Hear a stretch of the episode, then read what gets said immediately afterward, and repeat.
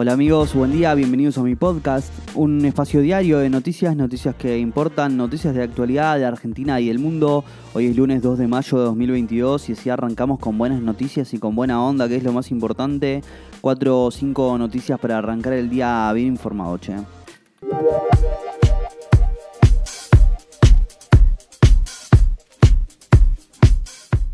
Buen arranque de semana, una que empieza con los ecos de la movilización de ayer de organizaciones sociales por el Día del Trabajador y el apoyo que recibieron luego de Alberto Fernández.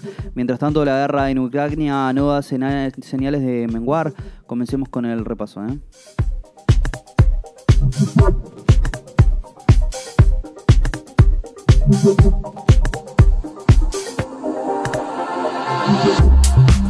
En un multitudinario acto, movimientos sociales reclamaron al gobierno por sus peleas internas. Hubo más de 200.000 personas reunidas en la 9 de julio con motivo del Día del Trabajador, ante la convocatoria de las organizaciones sociales que integran la Unión de Trabajadores de la Economía Popular, la UTEP que nuclea a los movimientos sociales afines a la Casa Rosada, reclamaron mayor participación en las decisiones del gobierno y un plan de lucha más sólido contra la inflación y pidieron terminar con las peleas en el seno del Frente de Todos. Necesitamos que avancen en políticas que realmente toquen sus intereses. Acá hay algunos que quieren más a Alberto, otros a Cristina, pero la UTEP tiene el compromiso de garantizar techo y trabajo para todos, sostuvo Diana Sánchez, la secretaria adjunta de la organización. ¿eh? El ministro de Desarrollo Productivo, Matías Culfas, lanzará la Mesa Nacional sobre Minería Abierta a la Comunidad, la MEMAC. Consistirá en una instancia de debate público donde se presentarán informes y expondrán los expertos. También presentará el sistema de información abierta a la comunidad sobre la actividad minera, la CIACAM una herramienta virtual de información sobre el sector que busca otorgar transparencia en materia de sustentabilidad y regulaciones. ¿eh? Ejecutivo busca mm, agilizar el diálogo para destrabar la minería con el objetivo de que el sector aumente sus exportaciones. La actividad hoy está prohibida en siete provincias y genera resistencia por su gran impacto ambiental. ¿eh?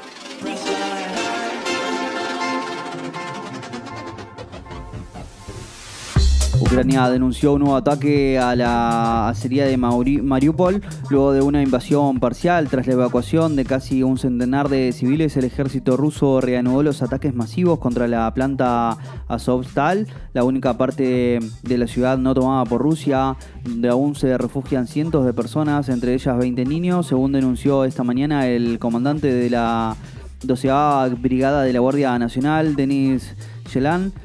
Con la ayuda de la ONU, el Comité Internacional de la Cruz Roja, el gobierno de Ucrania logró el domingo evacuar entre 80, y, entre 80 y 100 civiles refugiados en la serie de Azovstal después de múltiples fracasos en lo que Kiev ha calificado como la operación más difícil desde que comenzó la guerra hace más de dos meses. ¿eh?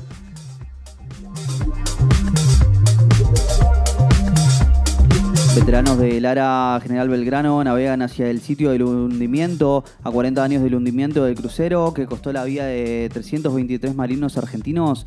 El Ministerio de Defensa tomó la iniciativa de homenajear a su tripulación en el lugar del naufragio con algunos de los de más de 700 hombres que sobrevivieron. Ayer por la tarde se embarcaron en el rompehielos Almirante Irizar para navegar rumbo al punto del Atlántico Sur en el que el buque fue torpedeado y hundido por el submarino británico HMS Conqueror el 2 de mayo de 1982 durante la Guerra de Malvinas. Se trata de la mayor tragedia sufrida por la Armada Argentina. ¿eh? Esta semana se conocerá el fallo judicial sobre las bandas tarifarias en los vuelos de cabotaje. Es en respuesta a una medida cautelar presentada por el Fly Bondi en febrero, la Low Cost criticó el decreto presidencial de establecer precios mínimos en vuelos a destinos nacionales, medida que, según la empresa, favorece a la estatal Aerolíneas Argentinas.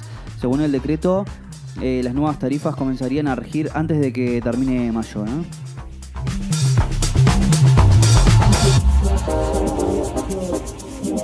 El Reino ganó como mejor serie en los premios Platino y Joaquín Furriel como mejor actor de reparto. La producción argentina transmitida Netflix cumplió con todos los pronósticos y se transformó en la ganadora del premio a la mejor serie, uno de los galardones más esperados de la noche de la gala madrileña. ¿eh? Además, Claudia Piñeiro y Marcelo Piñeiro recibieron el premio al mejor creador de teleserie por El Reino. ¿eh?